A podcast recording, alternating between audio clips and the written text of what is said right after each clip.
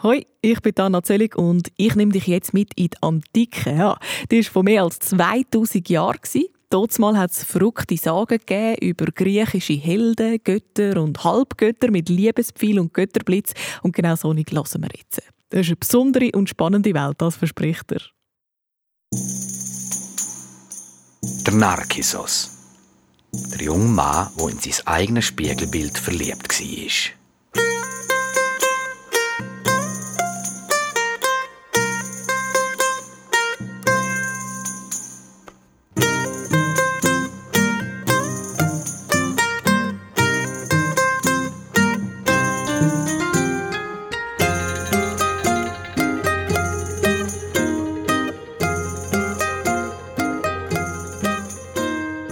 Langer Zeit, in Griechenland, im Fluss Kephisos, hat Nymphe Liriope gelebt. Die Nymphe hat sich in den Fluss verliebt und von ihm einen Sohn auf die Welt gebracht. Narkissos hat nicht getauft.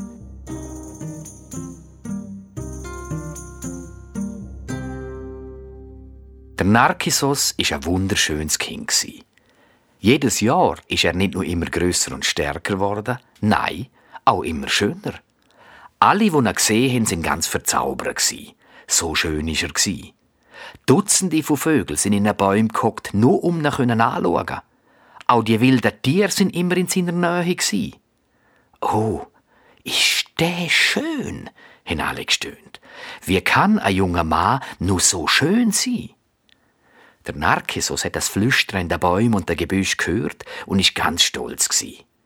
Jeden Tag hat er sein Spiegelbild im Wasser vom Fluss angeschaut und gesagt, oh, ich bin ja so schön.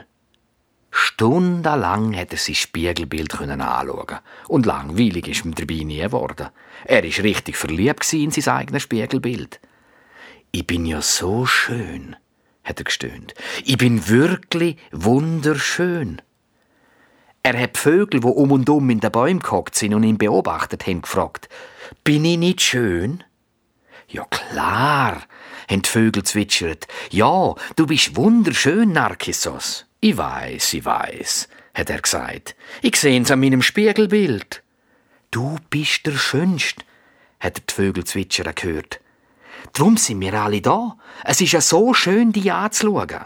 Das weiß ich, hat der Narkissos gesagt. Das weiß ich schon. Ich schaue mich ja selber die ganze Zeit an.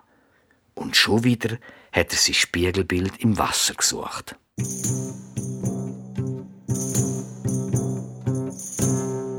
Einmal ist die Nymphe Echo beim Fluss vorbeigekommen und hat beobachtet, wie der Narkissos sein eigenes Spiegelbild bewundert hat. Nymphe Echo ist ins Wasser getaucht und ist direkt vor der schönen Nase vom Narkissos wieder auftaucht. Hau ab, hat der Narkissos gerufen. Siehst nicht, du machst mein Spiegelbild kaputt. Du bist ja so wunderschön, hat Nymphe ganz verliebt mit sanfter Stimme geseufzt. Gib mir doch einen Kuss. Nein, verschwind, du machst mein Spiegelbild kaputt. Ein Spiegelbild? Kann man nicht kaputt machen. Ein Spiegelbild ist immer ein Spiegelbild. Aber so wie du richtig aussiehst, finde ich dich noch viel schöner. Es ist auch so schön, dich anzuschauen. Ich weiß, aber lass mich jetzt allein. Warum? Gefalle ich dir etwa nicht? Schon, aber mein Spiegelbild ist viel schöner. Komm und umarm mich. Ich umarme lieber mich selber. Weißt du denn nicht, dass alle in mich verliebt sind?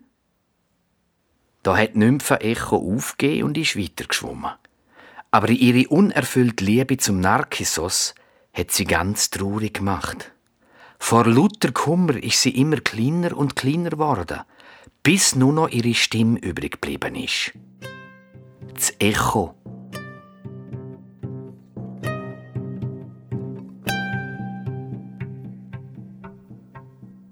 Und so lebt sie heute noch. Als Echo. Der Narkissos ist am Fluss sitzen geblieben und hat weiter sein Spiegelbild angeschaut. Immer mehr und mehr hat er sich in sich selber verliebt, bis er an einem schönen Tag versucht hat, sein eigenes Spiegelbild zu küssen und zu umarmen. Dabei ist er ins Wasser gefallen und vertrunken. Die Götter haben ihn in eine Blume verwandelt, in die Narzissen. Und noch heute sagt man einem Mensch, der zu fest in sich selber verliebt ist, er sei ein Narzisst. Doktor sagen, das sei eine Krankheit.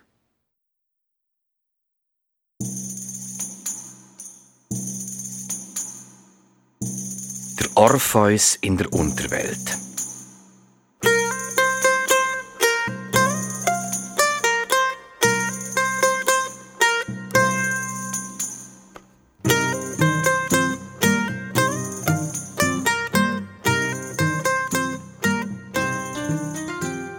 Früher sind Griechenland Täler grün mit einem Haufen saftiger Wiesen, voll von Schafherden.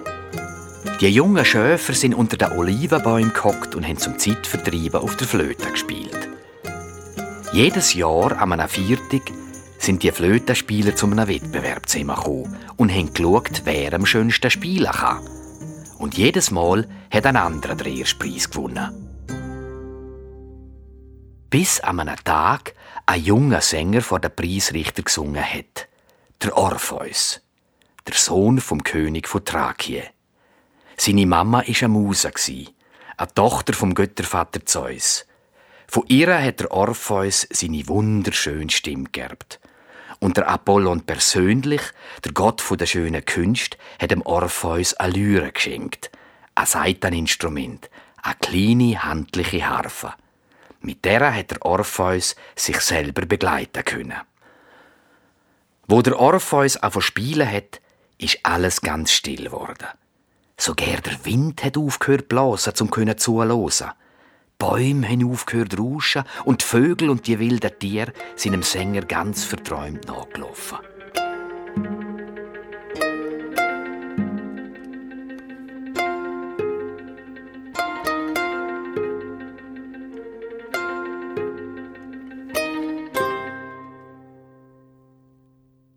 Preisrichter den Gesang gehört haben, haben sie sofort gesagt, jetzt müssen wir nie mehr einen Wettbewerb machen.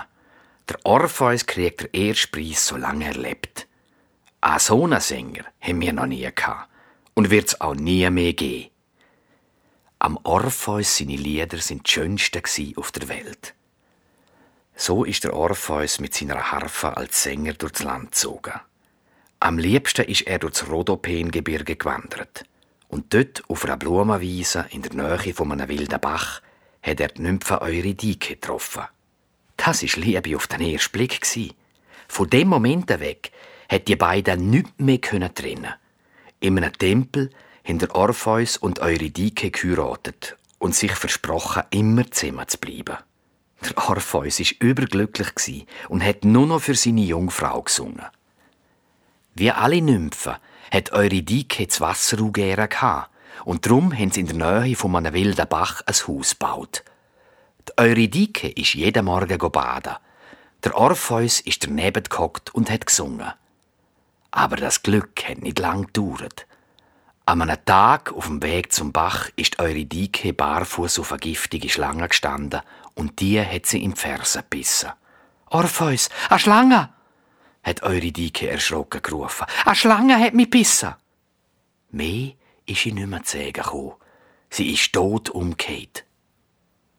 Der Orpheus hat mit traurigen Liedern versucht, die Seele von seiner Frau zurückzuheben. Aber da war nichts mehr zu machen. Der Hades, der Gott der Unterwelt, hat Eurydike in sein Reich abgeholt.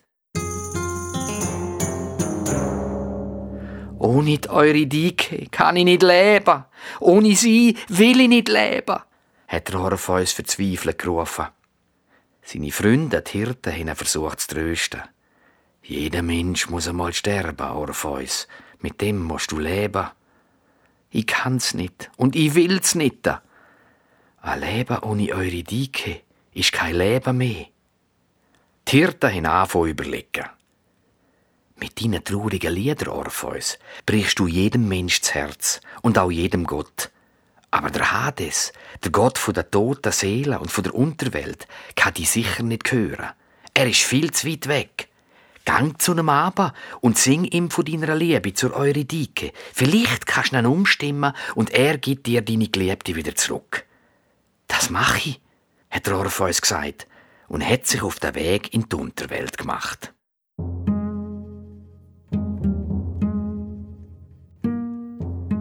In einer dunklen Höhle ist er zu einem Tor gekommen. Dort hat der Cerberus wach gehalten. Ein grosser schwarzer Hund mit drei Köpfen. Wenn ein Kopf geschlafen hat, sind die beiden anderen wach gewesen. Der Cerberus hat bös knurrt, wo der Orpheus gekommen ist. Ein Kopf hat mit den Zähnen gefletscht und die Schnauzen aufgesperrt, als ob er der Orpheus grad fressen wollte. Das hat der Hund immer gemacht, wenn er Lebiger in Schattenreich haben wollen. Da hat der Orpheus seine Harfe genommen und hat angefangen singen. Der gefährliche Hund hat die Ohren gespitzt. Aber dann ist er hergelegen und hat zufrieden mit dem Schwanz gewedelt. So ist der Orpheus an ihm vorbeigekommen und hat sich auf den Weg in die Unterwelt gemacht. Der Weg ist immer steiler zu Loch abgegangen, tiefer und tiefer in die Erde runter. Von den Steinen hat Wasser getropft. Alles war pechschwarz, schwärzer als die schwärzeste Nacht. Nur noch die Schatten, die Seelen der Toten haben ein schwaches Licht ausgestrahlt, wenn sie lautlos am Orpheus vorbeigekuscht sind. Mit der einen Hand hat er sich an der steilen Wand abgestützt und mit der anderen hat er seine Harfe gehabt. Beim breiten unterirdischen Fluss hat der Weg aufzumal aufgehört. Und blaues Licht ist aus dem tiefen Wasser gekommen. Das ist der Styx. Der Fluss von der Unterwelt, hat der Orpheus denkt. Jetzt muss ich der Charon und sein Ferieboot finden. Er ist am Fluss nachgegangen, bis er einen alten Mann gesehen hat. Hat der Schweiluna gehabt. Er hat gerade ein paar Schetten ins Boot hineingeschupft und jeder hat ihm eine goldige Münze müssen geben. Der Orpheus hat auch eine Münze für genommen. Aber der Charon hat ihn zurückgeschupft. Bist nicht ganz bacher, hat er angerufen. Ein Lebiger darf nie über das Stix. Und wenn mir hundertjährige Münze gibst, ich muss zu meiner Frau, zur Eurydike. Was willst du denn von ihr? Sie ist doch tot. Ich will ihm Gott Hades sagen, er soll sie wieder auffallen in die Oberwelt. Ohne sie kann ich nicht leben, ohne sie bleibe ich auch da drinnen. Das geht doch nicht. Du bist doch gern nicht tot. Der Charon hat der Orpheus auf die Seite geschupft und ist in seine Fähre gesprungen. Dort ist er aber wie verzaubert stehen geblieben, weil der Orpheus anfangen singen hat. Der alte Mann hat die Ruder nicht mehr bewegen. Er hat nur noch hören. Schnell ist der Orpheus auch in den Kahn gesprungen und hat gesagt: Charon, Fährimann von der toten Seele, ich singe für dich, wenn du mich überfahrst. So ist der Orpheus über den Styx ins Reich der Toten gekommen. Der tote Gott Hades und seine Frau Persephone haben recht gestaunt, wo plötzlich vor ihrem Thron ein lebendiger Mensch gestanden ist. Der Orpheus aber hat seine Harfe genommen und hat angefangen singen. O großer Hades, hat er gesungen, gib mir meine Eurydike zurück. A böse Schlange hat sie tötet und du hast ihre Seele zu dir abgerufen. Aber ohne Eurydike kann und will ich nicht mehr leben. Wenn du sie mir nicht gibst, kannst du mich grad auch da behalten.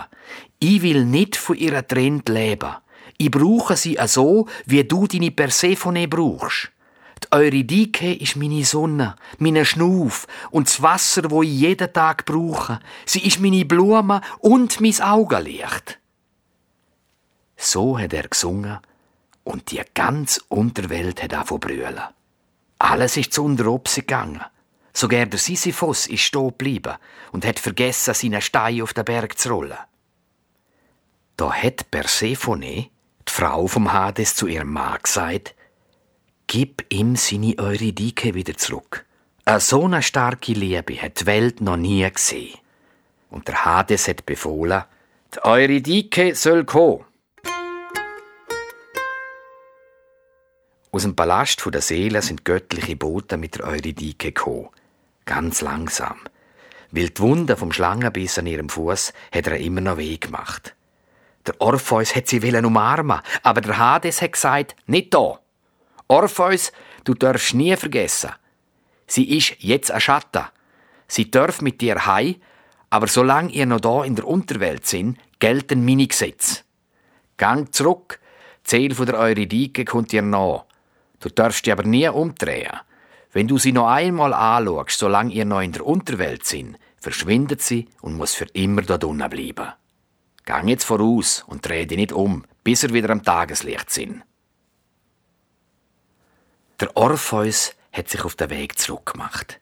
Sein Herz hat güm gemacht vor Freude.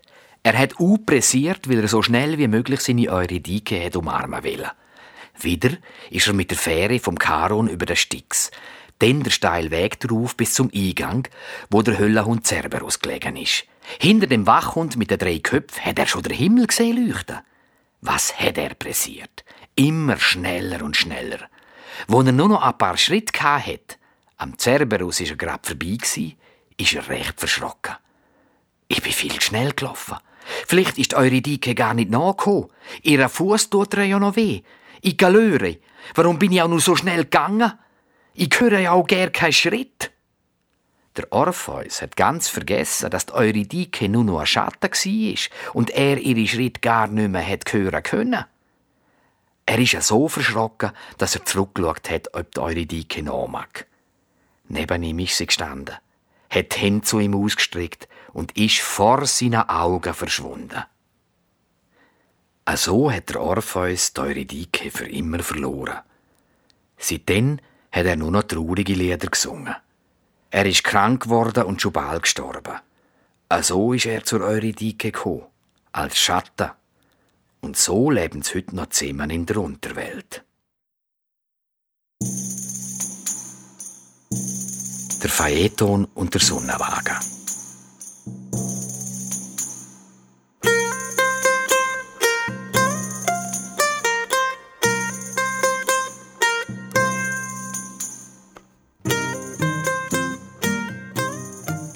Alten Griechenland hat ein junger, schöner Bursch gelebt. Der Phaeton.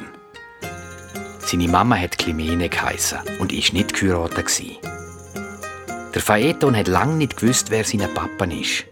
Ist er gestorben? Ist er in fremde Länder gegangen? Ein Krieger oder ein Kaufmann? Seine Mama hat nichts gesagt. Immer wenn der Phaeton vom Papa geredet hat, ist sie ausgewichen.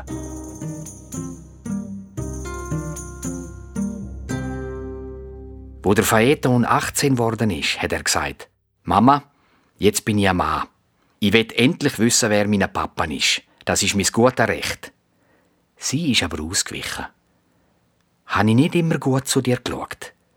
Das hast du schon. Ich will jetzt aber wissen, wer mein Papa ist. Alle meine Freunde blöffen mit ihren Vätern, erzählen, was das für lässige Männer sind. Nur ich kann nichts sagen. Ich weiß nicht einmal, ob er noch lebt. Er lebt und er wird noch ewig leben, hat Climene gesagt. Das heißt, er ist unsterblich. Er ist doch nicht öppe ein Gott. Da hat Climene gewusst, dass sie es nicht länger verheimlichen kann. Wo wohl, hat sie gesagt. Dein Papa ist der Helios, der Sonnengott. Vor etwa 19 Jahren hat er sich in mich verliebt. Neun Monate später bist du auf die Welt gekommen. Der Phaeton hat gestrahlt ist zu seinen Freunden gerannt und hat ihnen alles erzählt. Aber keiner hat ihm glauben. Sie haben ihn ausgelacht. Dein Papa soll der Sonnengott sein. Wer hat dir denn das Märchen erzählt? Wenn wir das glauben sollen, musst du es schon beweisen. Gut, hat der Phaeton gesagt. Ich werde das euch beweisen.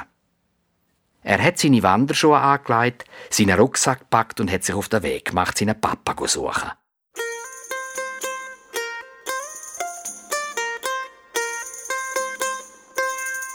Wie jeden Tag ist der Helios mit seinem Sonnenwagen unterwegs gsi. Er hätte ja schauen, dass es hell wird auf der Welt. Da hat er vom Himmel oben aber gesehen, wie sein Sohn auf der Erde gewandert ist und der Himmel abgesucht hat. Der Helios hat grad gewusst, was los ist.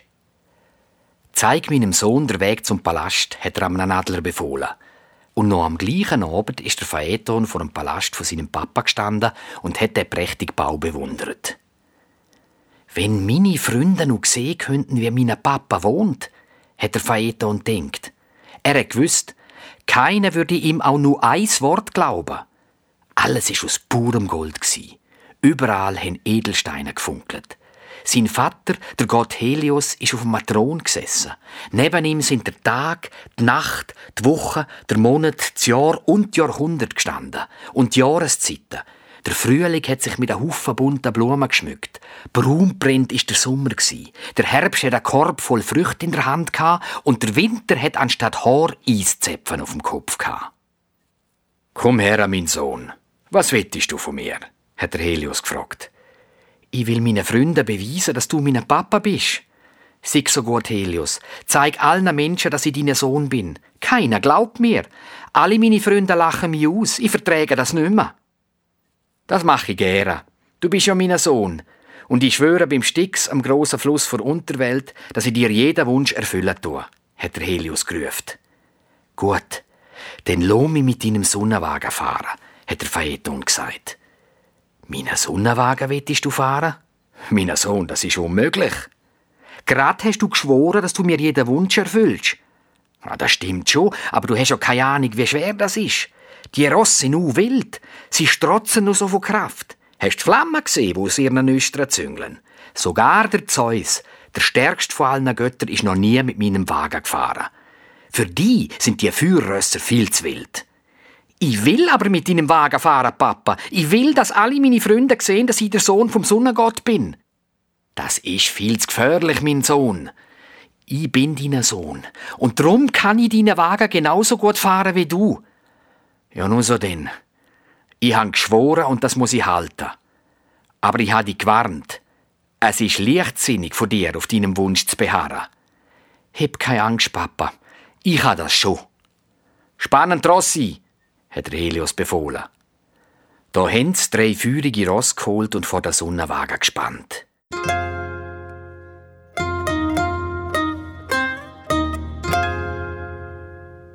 Herz vom Phaeton hat höher geschlagen, als er die Pracht gesehen hat.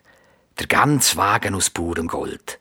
Nur die Radspeicher sind aus Silber. Die Ross haben Feuer aus ihren Nüstern geblasen und ungeduldig mit ihren Huf gescharrt. Du musst die Zügel ganz fest in der Hand heben. So fest, wie du nur kannst. Und komm ja nicht nach an die Erde her, sonst verbrennst du sie. Fahr ja langsam und nimm nie die Stachelpeitsche. Hast du gehört? Nie. Am Morgen geht steil auf. Nur mit der grössten Mühe könnt Ross der Wagen in den Himmel aufziehen. Schau nie aber, vor allem wenn du ganz zoberst bist, sonst wird's dir nur schwindlig. Und nochmal. Die Finger weg von der Stachelpeitsche. Mit diesen Worten hat der Helios die Himmelstor geöffnet. Der Sonnenwagen ist langsam in den Himmel aufgestiegen. Der Phaeton hat stolz auf die Erde herabgeschaut. Hoffentlich schauen meine Freunde jetzt zum Himmel auf. Alle können mich sehen. Oder schlafen sie etwa noch? Vielleicht sind sie auch von den grellen Strahlen vom Sonnenwagen geblendet. Die Rosse sind immer höher gekommen. Wo unter dem Phaeton Griechenland auftaucht ist, hat er den Wagen ablenken wollen. Er hat Zügel angezogen.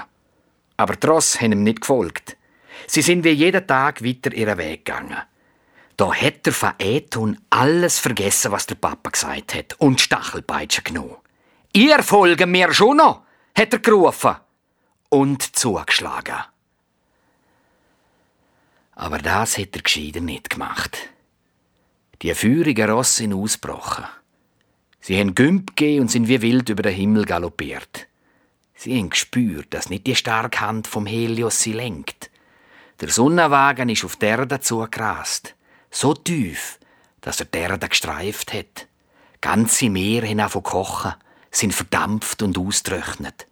Z Nordafrika sind ganze Wälder verbrennt. Und so ist die Wüste Sahara entstanden.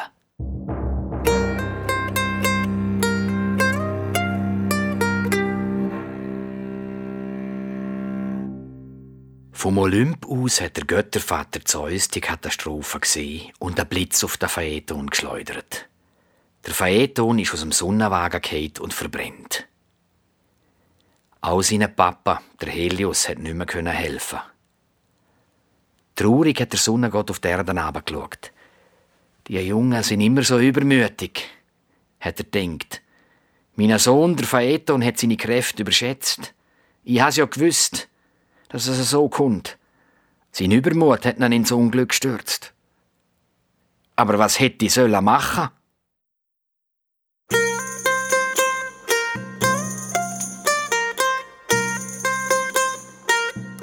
Der Apollon und Daphne.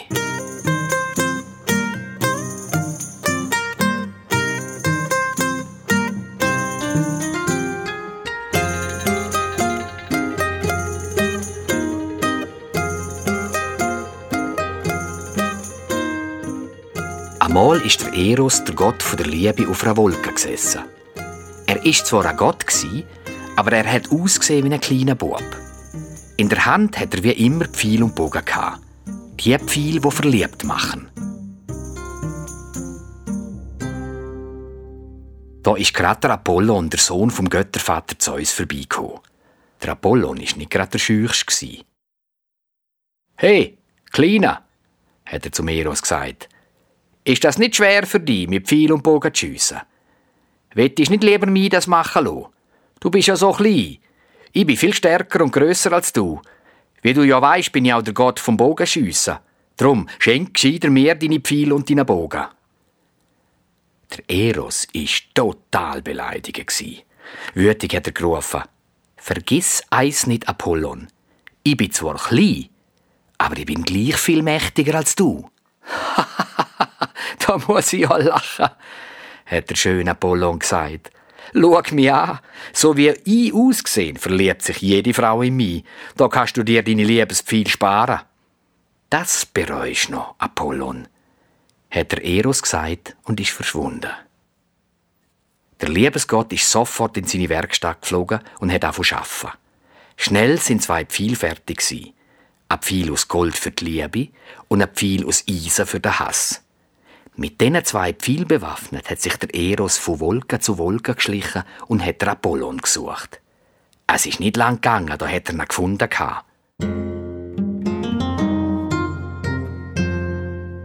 Der Apollon hat grad mit der Nymphe Daphne angebandelt. Nymphen sind Göttinnen von der freien Natur, jung und schön. Die schönste von allen war Daphne. Sie hat giggelt und um Apollon schöne Augen gemacht. Der Apollon hat gestrahlt wie ein Maienkäferli. Er hat denkt, die kriege ich schon. Wo der Eros das beobachtet hat, hat er sich gefreut. Jetzt habe ich die genau da, wo ich will. Und er hat dem Apollon der goldige Pfeil vor Liebe in den Rücken geschossen. Der Pfeil hat sofort gewirkt. Der Apollon hat sich unsterblich in Daphne verliebt. Er ist vor sie hergeknüllt, hat sich eine Flöte gezaubert und angefangen Liebeslieder zu spielen. Er ist ja auch der Gott der Musik und hat natürlich wunderschön spielen können. Ist das schön, hat Daphne geseufzt. Du spielst es so schön. Ich ha dich so gern, Daphne, hat Apollon gesagt. Ich liebe dich. Willst nicht meine Frau werden? Die Nymphe hat grad Ja sagen. Ja, ich sterbe vor Glück. Aber bevor sie dazu gekommen ist, hat der Eros sie mit dem zweiten Pfeil getroffen. Dem vom Hass. Der Eros hat er zmitzt ins Herz geschossen und sie hat Apollon abgefuttert. Nie im Leben werde ich deine Frau. Mach das vor Kunst.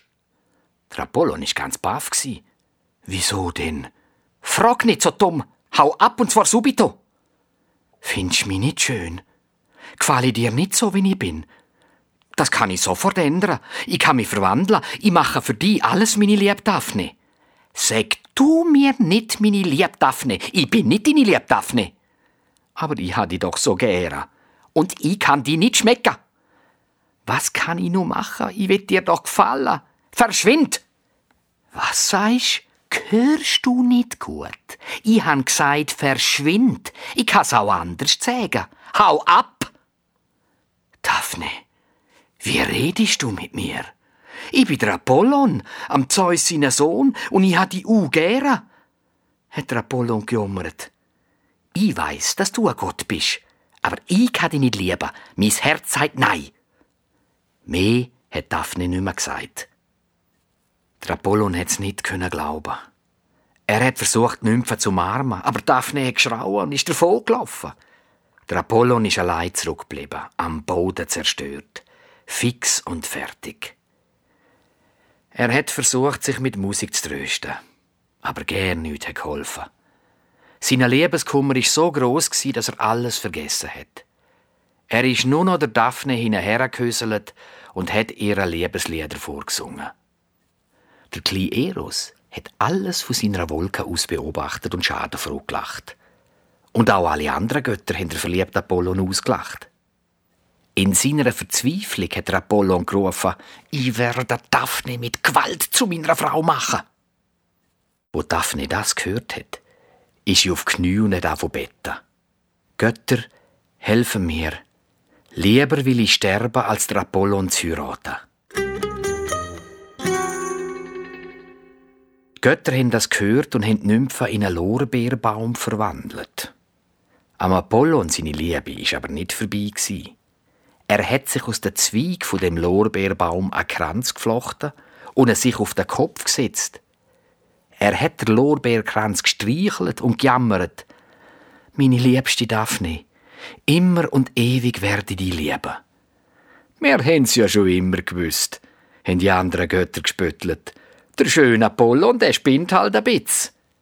Und der kleine Eros, der Liebesgott mit Pfeil und Bogen, hat das Lachen fast nicht können verheben.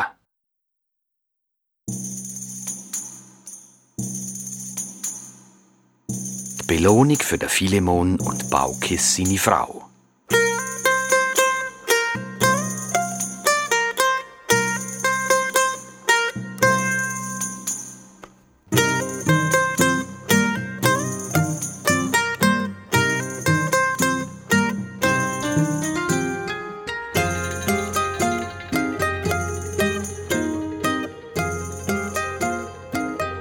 Einem schönen Tag hat der Göttervater Zeus vom Olymp auf die Erde herabgeschaut und ein fruchtbares grünes Tal gesehen. Die Menschen haben in schönen grossen Häusern gelebt und starke grosse Rinder haben auf der Weide gerast.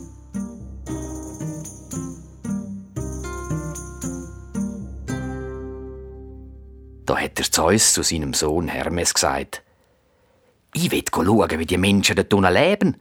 Ein reiches Tal ist das. Die Menschen dort sind sicher glücklich und zufrieden. Und sie werden mich sicher freundlich aufnehmen. Komm, wir gehen sie besuchen, aber wir verkleiden uns als Wanderer. Sie sollen nicht merken, wer wir sind. Sonst fallen sie vor lauter Ehrfurcht nur auf die Knie. Kommst mit? Ja, wenn du willst, Papa, hat der Hermes gesagt. Die beiden Götter haben sich in zwei Adler verwandelt. Und mit zwei, drei mächtigen Flügelschlägen sind sie ins Tal gesegelt.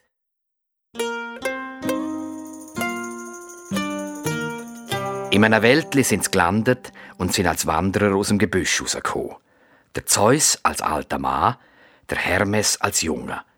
Man hat gesehen, dass sie von weit her gekommen sind. Mit grossen Schritt sind die beiden zum ersten Bauernhaus gegangen. Der Zeus, also der alte Mann, hat an die Tür geklopft und gerufen. Wir sind zwei Wanderer und wollen eine kleine Pause machen. Sind doch so lieb und löhn uns rein. Von drinnen hat eine Männerstimme poltert. Verschwinden, sonst lohne ich die Hunde raus.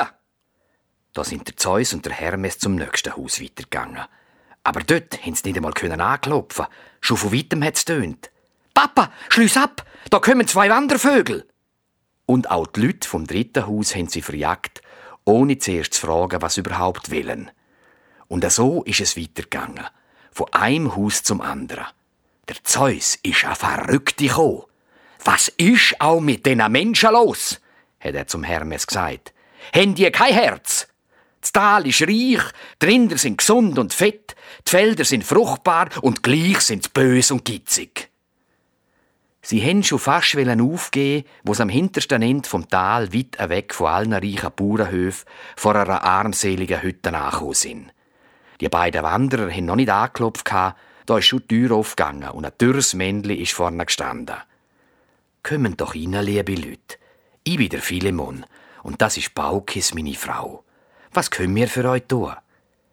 Die Frau ist genauso dünn wie der Philemon und die Kleider von ihr sind genauso armselig Wir suchen ein Plätzchen zum Übernachten. Und Hunger haben wir auch, hat der Zeus gesagt. Unterwegs haben sie uns ausgeraubt. Ich sage das nur, dass klar ist, wir können kein roter Rappa zahlen. Kommen doch zuerst einmal rein und sitzen ab. Meine Frau wird für euch das Bett machen. Viel haben wir nicht, wir sind nicht reich, aber das, was wir haben, teilen wir gerne mit euch. Philemon, ich habe aber noch etwas Gutes für unsere Gäste. hat Baukis gesagt. Wir haben doch für die Festtage ein paar feine Häppli aufbewahrt. Die kriegen jetzt unsere Gäste. Der Philemon hat den kleinen wackeligen Tisch vor sie hergestellt und Baukis hat geräucherten Fisch, Oliven, Schafskäse, trocknetes Obst, Feigen und Nüsse geholt. Nüsse sind vom eigenen Baum. Wir haben nur zwei, ein Feigen und ein Nussbaum. Aber sie trägen gut. Der Zeus hat's immer gut gemeint mit uns. Der Zeus hat der Hermes angeschaut. Er hat sich gerne können erinnern, dass er den beiden Alten etwas zu lieb tun hat. So ist es, hat jetzt auch der Philemon gesagt. Genau so ist es. Der Zeus ist immer gut zu uns. Er hat uns immer geholfen, ein Leben lang. Leider, liebe Gäste, kann ich euch nicht viel Wein anbieten. Aber ich habe noch ein paar Schlücke in dem Krug. Das gibt grad für jeden von euch noch ein Gläsli. Der Zeus hat ihn beruhigt. Stell vier Becher auf den Tisch und schenk ein. Der Philemon hat vier Becher auf den Tisch gestellt und hat sie alle gefüllt. Er ist aus dem Staunen nicht mehr rausgekommen. Der Krug ist nämlich immer noch voll. Jetzt plötzlich hat der Philemon und Baukis kapiert, dass das zwei Götter sein müssen, die da bei ihnen am Tisch sitzen. Und sie sind vor dem Zeus und dem Hermes auf Knie gegangen. Ihr zwei sind die einzigen guten Menschen in dem Tal, hat der Zeus gesagt. Euch soll's gut gehen. Alle anderen aber bestrafe ich und schicke sie in die Schattenwelt. Er ist vor die Hütte gegangen und hat die Hände gegen das Tal gestreckt. Blitz sind aus seinen Fingern geschossen und haben in die Häuser eingeschlagen. Der Himmel ist schwarz geworden und es hat davon regnen und nicht mehr hören. Die Flüsse sind über die Ufer, wilde Bäche sind ins Tal gestürzt und alles ist in einem See verschwunden.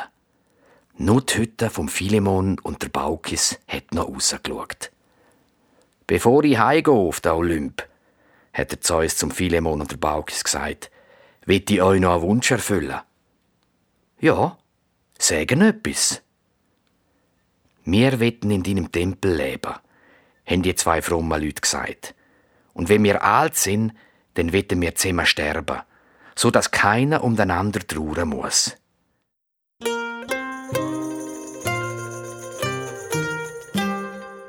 Ah, so soll das sein, hat der Zeus gesagt, und er und der Hermes haben sich wieder in zwei Adler verwandelt und sind zurückgeflogen zum Olymp. Der Philemon und Baukis haben noch einen Haufen Jahre zufrieden miteinander gelebt und sind steinalt worden. Denn, an einem schönen Tag, sie sind gerade unten an der Stege vom Zeus-Tempel gestanden, haben sie gemerkt, dass sie sich nicht mehr bewegen können. Wie angewurzelt sind sie. Sie haben abgeschaut und gesehen, dass aus ihren Füßen Wurzeln wachsen, die sich in die Erde graben. Ihre Arme haben sich in Äste und ihre Finger in Zweig verwandelt, mit frischen grünen Blättern dran. Grün steht dir fantastisch, hat der Philemon grad noch zur Baukis können sagen. Dir aber auch, hat sie noch gesagt. Der Zeus hat die beiden in zwei schöne Bäume verwandelt, in eine Eiche und in eine Linde. Und die stehen heute noch dort, unten an der Stege vom Zeus-Tempel.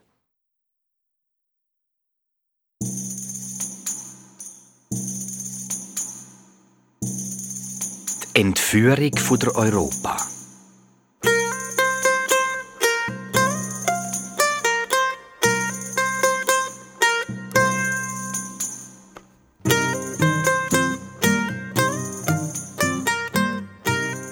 Der Eros, der Gott der Liebe, war ein lustiger Gott.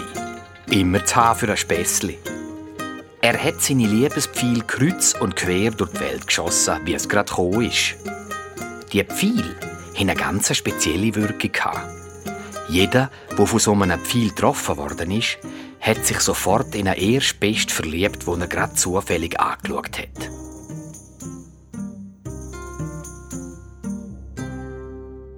Wie es der Zufall hat wollen, haben die Pfeile auch ab und zu den Zeus getroffen.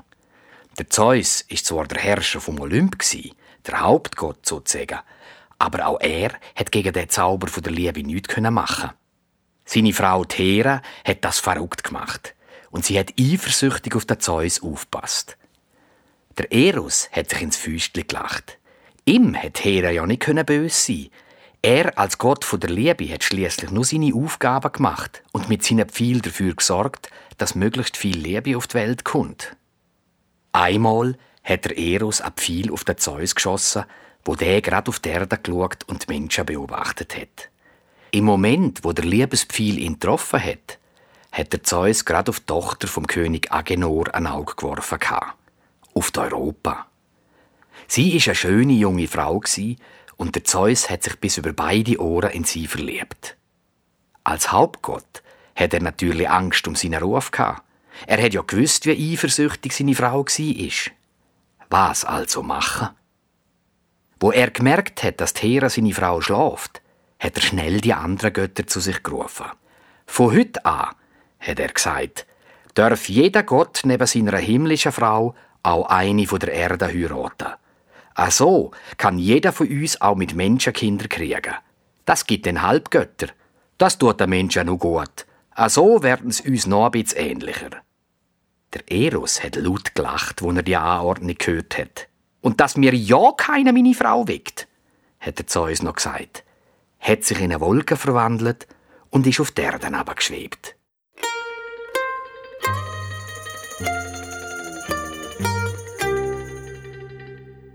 Die schöne Europa hat gerade mit ihren Freundinnen auf einer Wiese in der Nähe vom Palast mit einem Ball gespielt. Der Zeus hat sich von der Wolke in einen wunderschönen Stier verwandelt. Ein so einen schönen Stier hat noch nie jemand gesehen. Sein Fell hat geschimmert wie Gold und darunter hat man die starken Muskeln gesehen. Die Hörner haben blitzt wie Bursilber. Schauen einmal, was für ein herrlicher Stier, haben die Mädchen gerufen. Europa, schau, so etwas Schönes hast du sicher noch nie gesehen. Der Stier ist näher zu den Mädchen gekommen. Wo Balla zu ihm gerollt ist, hat er mit seinem Haufen die Schutt gegeben. Gerade Europa vor die Füße. Schau mal, er kann so gern Schutten, haben die Mädchen gerufen. Das wunderschöne Tier ist noch näher gekommen, hat sich von den Mädchen streichen lassen und ist mit den Vorderbeinen auf den Boden gelegen. Der Stier hat Muuu gemacht und es hat tönt wie Musik. Sie haben schon gemerkt, was er will. Er will, dass du auf ihm reitest, Europa. Ohne mit der Wimper zu zucken, ist die Prinzessin auf den Rücken vom Stier geklettert. Jetzt ist der wunderschöne Stier aufgestanden und hat Säuferli ein paar Schritte gemacht. Aber dann ist es losgegangen. Immer schneller und schneller. Die Europa hat sich müssen an den Hörner festheben, dass sie nicht runtergefallen ist. Europa, wart! Wo reitest denn hin? haben ihre Freundinnen gerufen und Angst gekriegt. Sie sind hinter dem Stier hergerannt, aber sie konnten ihn nicht mehr einholen. Die Europa hat es genossen. Sie hat überhaupt keine Angst gehabt. Lauf weiter, meine Stier, hat sie gerufen. Bring mich her, wo du willst.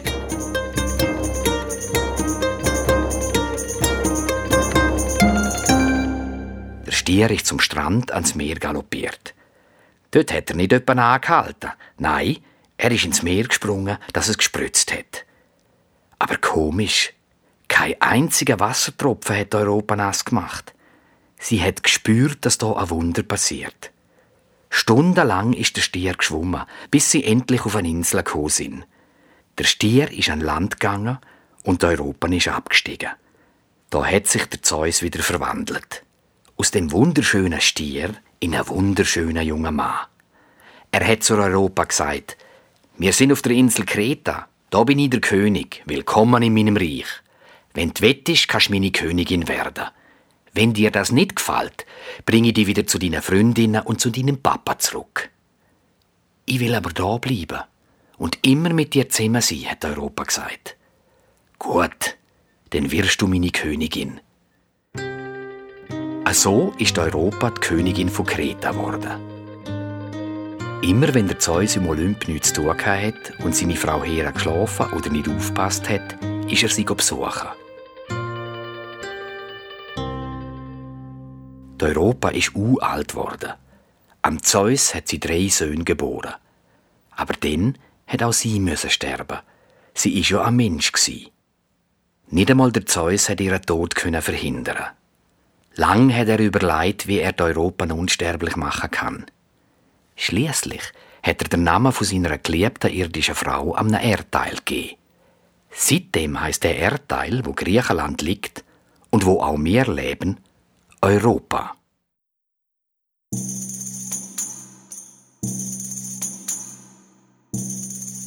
Wie der Prometheus die Menschen gemacht hat.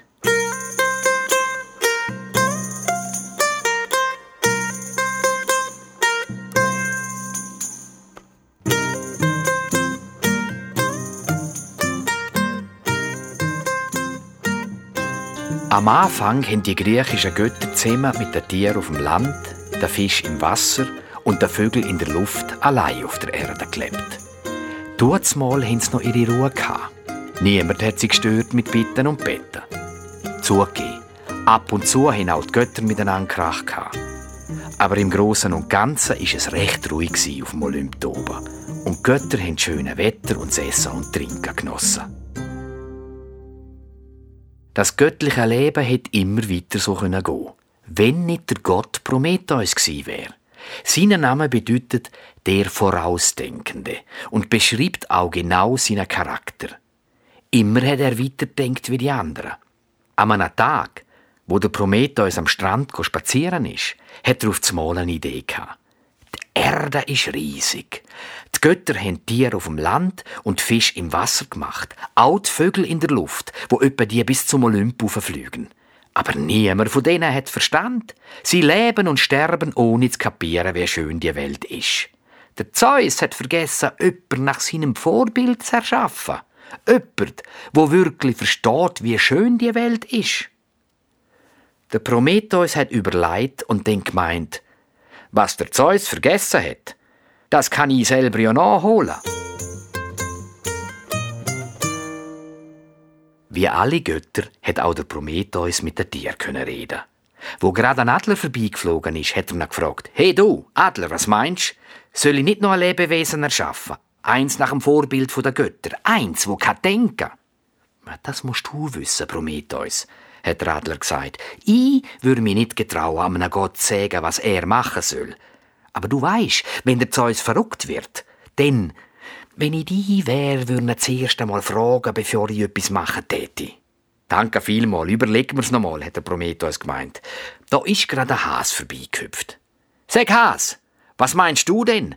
Auf der Erde hat's doch genug Platz für ein neues gottähnliches Wesen.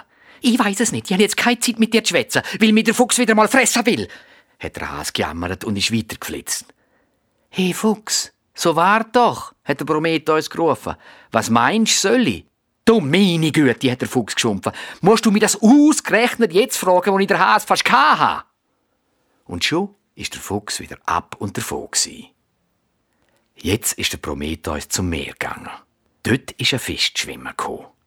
Fisch, was meinst du? Soll ich nicht ein neues Lebewesen machen? Ein neues Lebewesen? ohne den Zeus zu fragen. Hat der Fisch ganz verschrocken gesagt. Zweimal mit den Augen blinzelt und geseufzt. Gott Prometheus, du weisst, meine grösste Tugend ist zu schweigen. Und ist davon geschwommen. Der Prometheus hat aber noch nicht gelassen.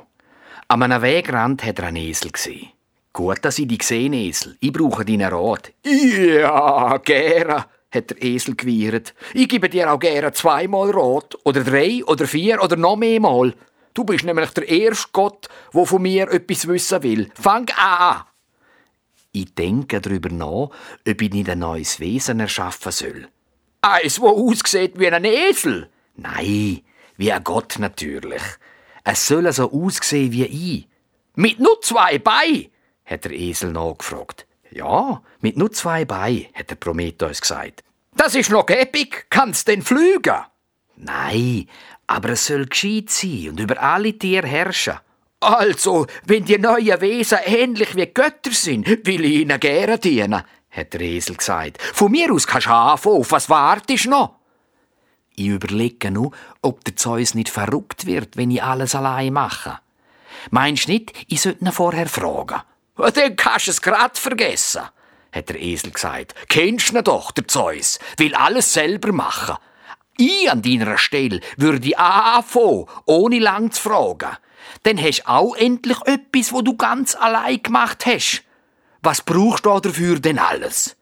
Ganz feine Erde brauche ich, am besten Lehm. Ja, die gibt's da überall. Komm, ich zeig dir's.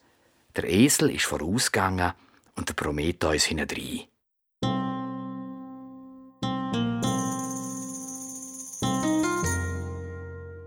Sie sind an einen Fluss gekommen. Der Prometheus hat sofort gesehen, dass der Fluss durch drei verschiedene Schichten geflossen ist. Weiß, gel und schwarz ist die Erde. Weich und gut zu formen. Der Prometheus hat einen Klumpen Erde genommen und angefangen zu arbeiten. Schnell hat er eine ganze Reihe Figuren modelliert. Ein paar hat er aus weißer, andere aus geler und aus schwarzer Erde geformt. Damit sie lebendig werden, hat er sie angehaucht. So sind aus diesen Lehmfiguren Menschen geworden. Sie sind aber noch blut und haben gefroren. Drum haben sie sich in den Höhlen bei den Felsen am Meer versteckt. Der Prometheus hat sein Werk angeschaut. Die Menschen sind zwar lebendig und haben auch wie Götter ausgesehen, aber noch ganz ohne Verstand. Wie kann ich die Menschen gescheit machen? Ich glaube, das kann ich nicht allein, hat der Prometheus gedacht. Da muss mir jemand helfen. Aber wer?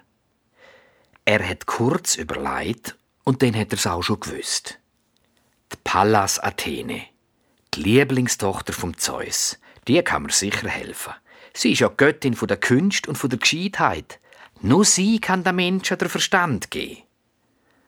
Der Prometheus ist zu einer und hat gesagt: Athene, große Göttin, ich habe heimlich etwas gemacht, aber es ist noch nicht ganz fertig. Was hast du denn gemacht? hat Athene wissen. Komm bitte mit, aber pst, heimlich. Das soll eine Überraschung sein für den Zeus, hat der Prometheus gesagt. Die Pallas Athene ist mit dem Prometheus zu den Höhlen, wo sich die Menschen versteckt haben. Wo die Göttin die Gestalten gesehen hat, ist sie begeistert Die sehen ja aus wie mir. Wie hast du das gemacht? Ach, die Form ist gar nicht so schwer aber sie brauchen auch noch Verstand, Athene. Ohne Verstand und ohne Sinn für die Kunst und für die Schöne sind sie uns Götter nicht ähnlich. Sie würden Tier bleiben. Und was kann ich da machen? hat Athene gefragt. Du musst ihnen den Verstand geben, der Sinn für die Schöne. Da dafür werden sie die ewig verehren und dir dankbar sein. Ja, wenn das so ist, dann helfe ich gerne, hat Athene gesagt und hat allen ihre göttliche Schnuf eingehaucht. Also sind die Gestalten von Prometheus richtige Menschen geworden, mit Verstand und mit Sinn für die Schöne. Und wo die Menschen dann angefangen haben, der Göttervater Zeus zu verehren und ihm Opfer zu bringen, ist auch der Zeus nicht mehr verrückt gewesen und hat so gern versprochen, die Menschen zu beschützen.